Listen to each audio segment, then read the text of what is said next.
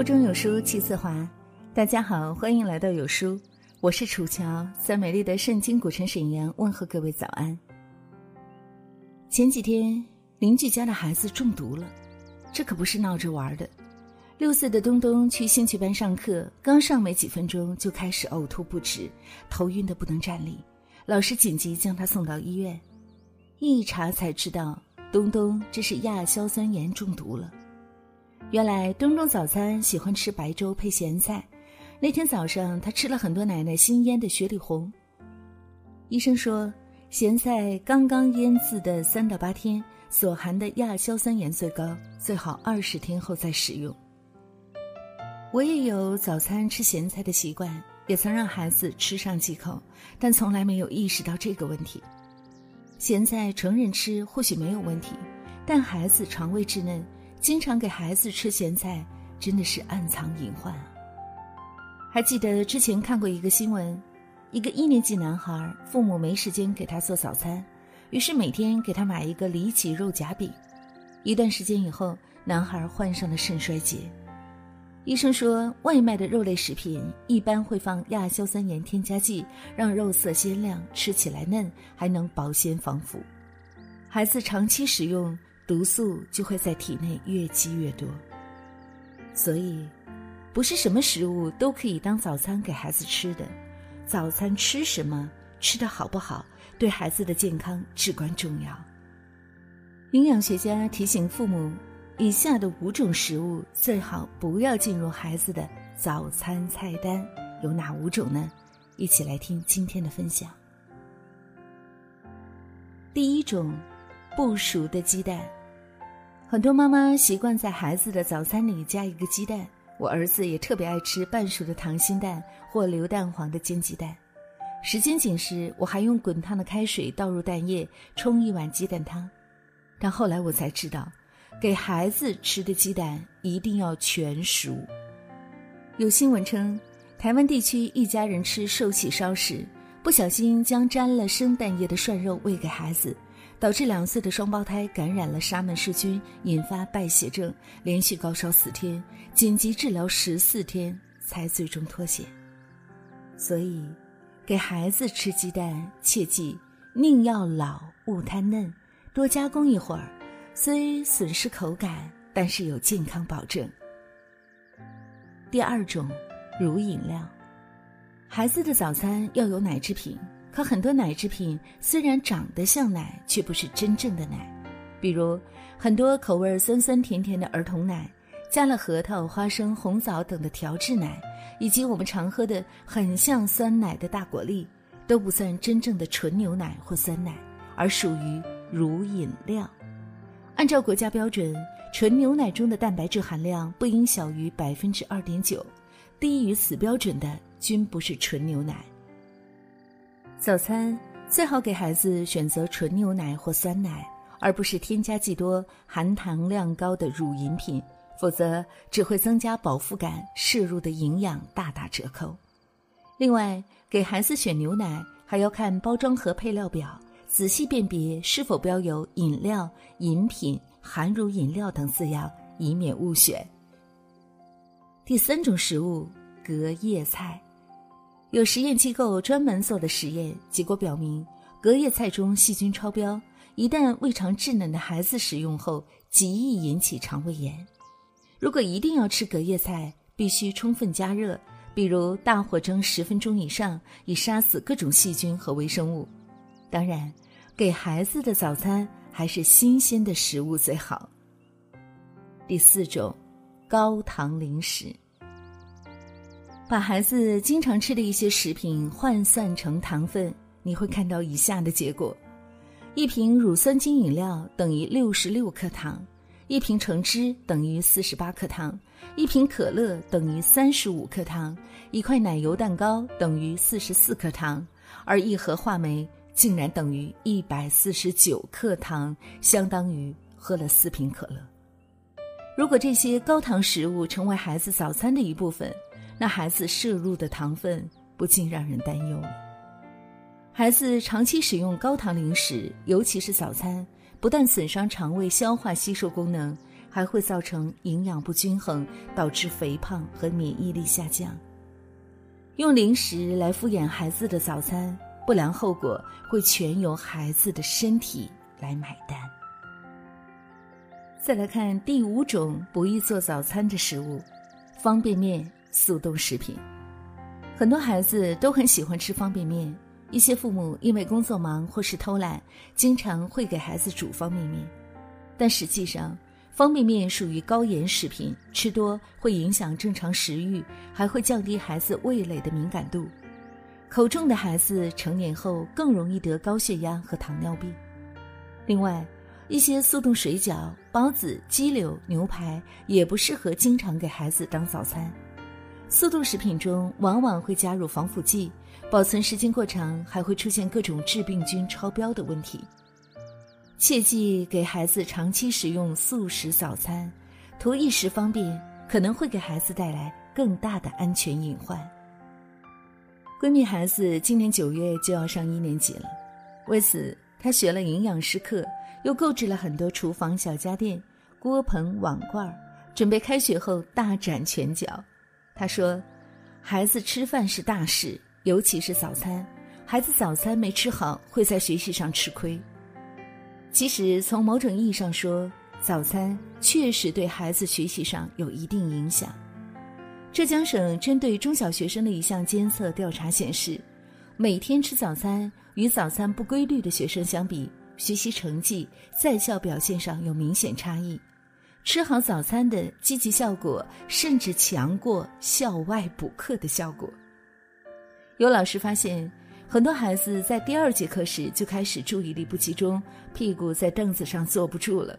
一问才知道，这些孩子要么早餐吃的稀汤寡水，根本没吃饱；要么把爸妈给的早餐钱偷偷买了小玩具，根本就没吃。营养学家说。大脑的功能在很大程度上取决于早餐，早餐吃的不好或不吃，身体里的血糖供应不上消耗，孩子就会感到疲倦、暴躁、反应迟钝、记忆力减退、精神无法集中。一位营养师的话深得我心：如果父母不能给孩子提供一顿好早餐，那又有什么资格向孩子要专注力、要学习成绩呢？孩子早餐吃不好不行，不吃早餐的危害更大。上海市曾公布了一项中小学生早餐调查，百分之三十三的学生不吃早餐，贫血的学生中百分之七十一不吃早餐，潜在营养不良的学生中百分之五十不吃早餐。长期不吃早餐，孩子的全身脏器也跟着受累。胃酸会直接刺激胃壁，损伤胃黏膜，造成胃溃疡；胆固醇、脂蛋白会沉积在血管壁内，导致血管硬化和肥胖，容易使胆汁中的胆固醇析出，形成胆结石。而最直接的危害就是让孩子全身免疫力降低，更爱生病。老祖宗说：“人是铁，饭是钢，一顿不吃饿得慌。”一顿合格的儿童早餐，起码要满足两大需求：足够的热量和蛋白质。热量能保证活动量大、用脑量大的孩子不会饥饿，而蛋白质是身体发育不可缺少的营养，需求量大。中国学龄儿童膳食指南二零一六建议，早餐应提供全天百分之二十五到百分之三十的能量，至少应包含谷物类。肉禽蛋类、奶制品或豆类、新鲜蔬果类中的三种或三种以上食物。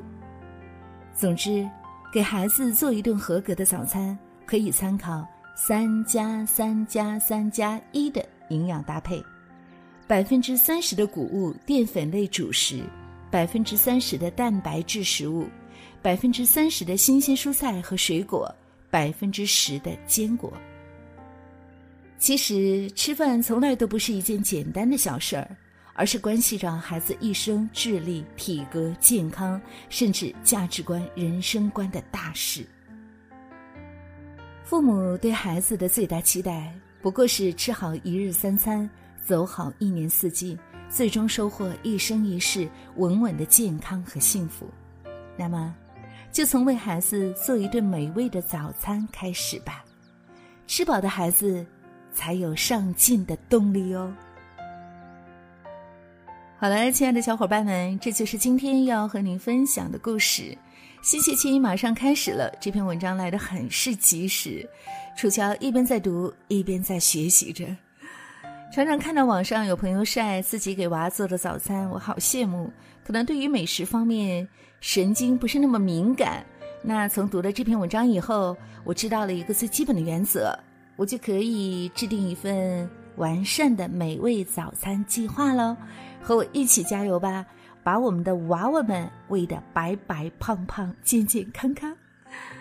好了，亲爱的你，在听过了今天的文章以后，有什么样的感悟呢？欢迎大家在留言区抒发自己的感想。在这个碎片化的时代，你有多久没读完一本书了？长按扫描文末二维码，关注有书公众号菜单，免费领取五十二本共读好书，每天有主播读书给你来听。也欢迎大家下载有书共读 App 收听领读。我是楚乔，在美丽的北方名城沈阳。祝愿大家新的一天一切顺利。如果你喜欢这篇文章，请在文末为有书君、为楚乔点个赞吧。当然了，马上起床，为你的宝贝做一顿爱心早餐吧。我们下次再会喽。亲亲的我的宝贝，我要越过高山，寻找那已失踪的太阳。寻找那已失踪的月亮，亲亲的我的宝贝，我要越过海洋，寻找那已失踪的彩虹，抓住瞬间失踪的流星，我要飞到无尽的夜空，摘颗星星做你的玩具。我要亲手触摸那月亮，还在上面写你的名字。啦啦呼啦啦啦呼啦啦，还在上面写你的名字。啦啦呼啦啦啦呼啦啦，最后还要平安回来，回来告诉你那一切，亲亲我的宝贝。啦啦啦啦啦啦，啦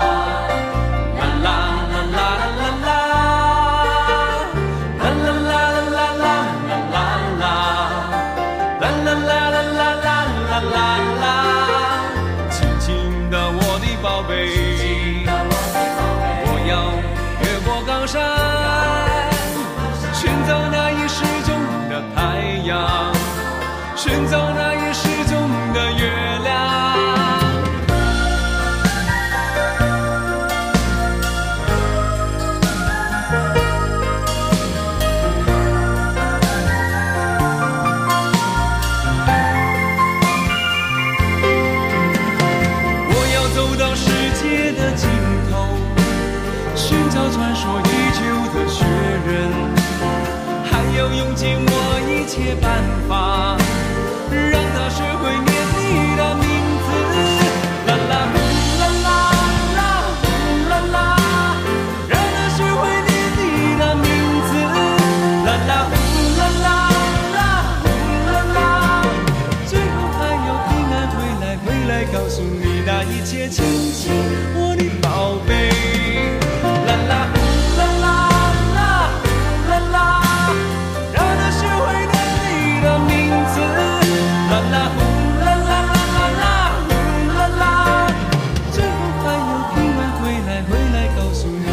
亲亲，我的宝贝。